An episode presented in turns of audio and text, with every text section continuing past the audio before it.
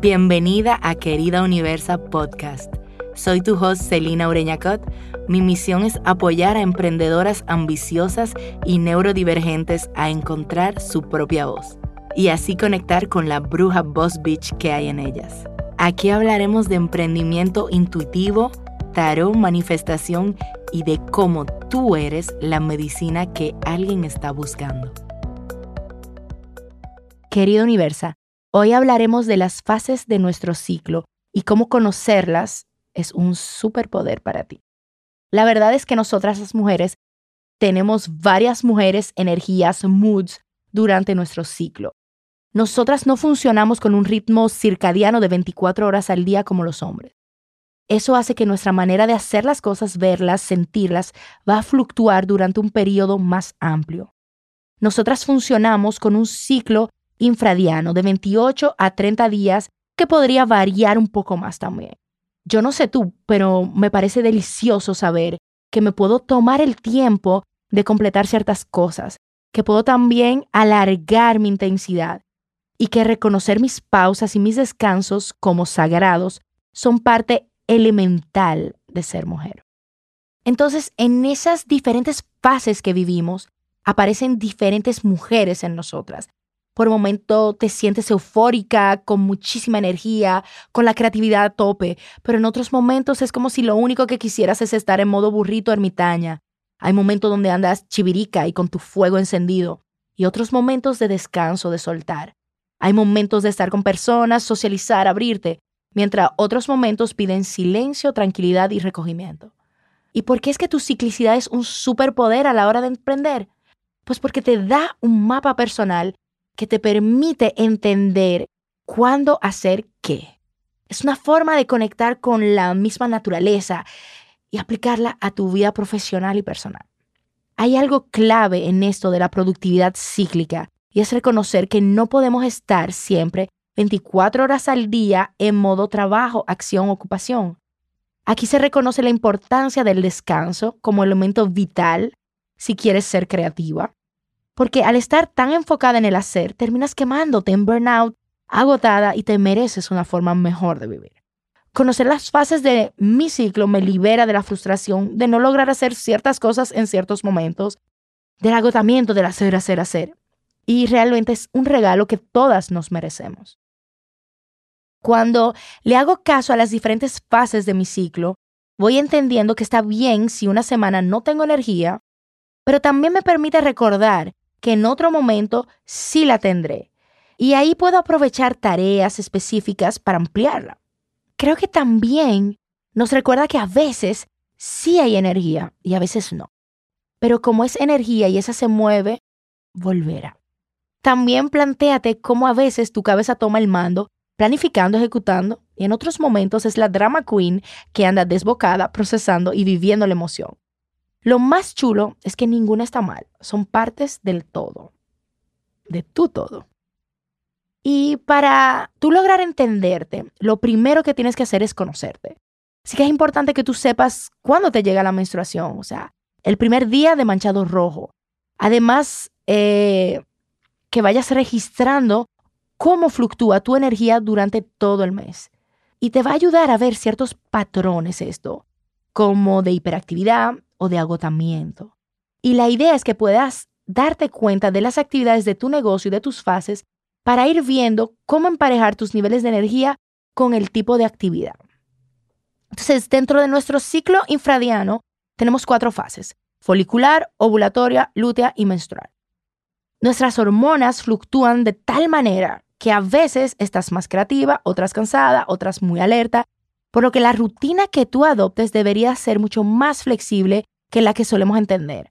Muchas veces cuando nos hablan de rutinas son ciclos de 24 horas, pero realmente si seguimos el ciclo infradiano, entendemos que hay momentos para hacer ejercicios intensos como CrossFit y otros momentos para hacer algo suavecito como yin yoga.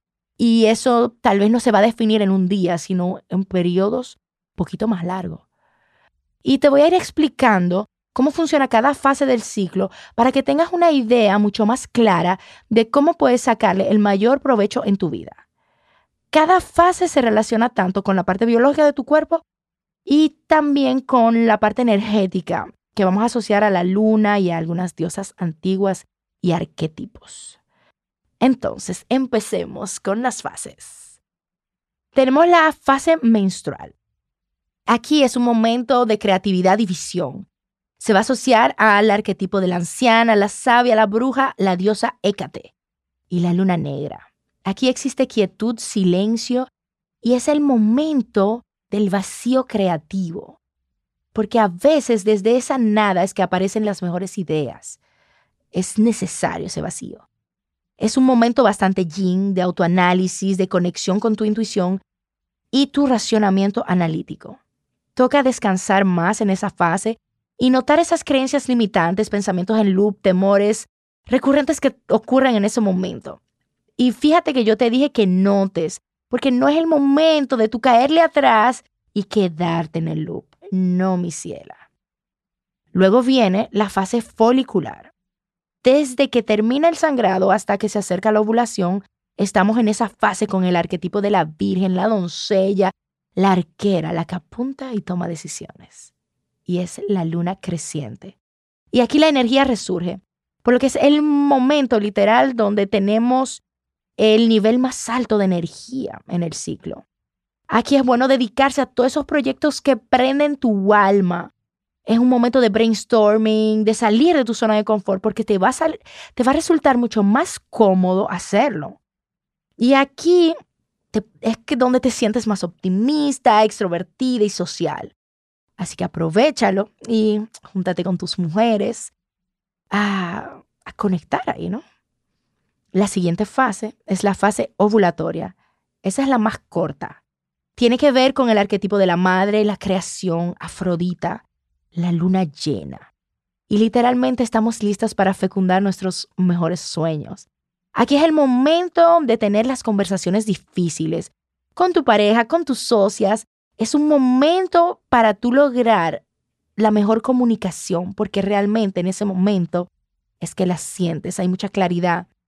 Y es tu momento de brillar, de ponerte tu mejor atuendo para resaltar tu magnetismo total. Finalmente, la fase lútea corresponde al arquetipo de la chamana, sacerdotisa, la diosa Kali y la luna menguante. Esta nos invita a volver hacia adentro, a la introspección, al silencio, al descanso. Este es un momento donde estamos más críticas. Eh, puedes aprovechar para corregir artículos, copies, eh, repasar tareas administrativas. Y aquí logramos detectar muchos errores y fallas y por ende lograremos corregirlas de la mejor manera también. También es un momento perfecto de limpieza, reorganización de espacio, de armario y de hacer, qué sé yo, mil preps. Y ya dimos la vuelta a cada fase. Ahora te recomiendo que hagas un diagrama circular, que conozcas tus ciclos, tus fases, que estés pendiente a tus niveles de energía, que te guíes de tu ciclo infradiano y sueltes en banda el ciclo circadiano de 24 horas porque es muy frustrante para nosotras y no estamos para eso. Y si te interesa como que experimentar una danza entre tus fases a nivel energético, pues yo te recomiendo la meditación Conecta con tus ciclos y tú puedes encontrarla en celinamindfullab.com en meditaciones y llegarás ahí. Y se despide una bruja Boss Beach. Hasta la próxima.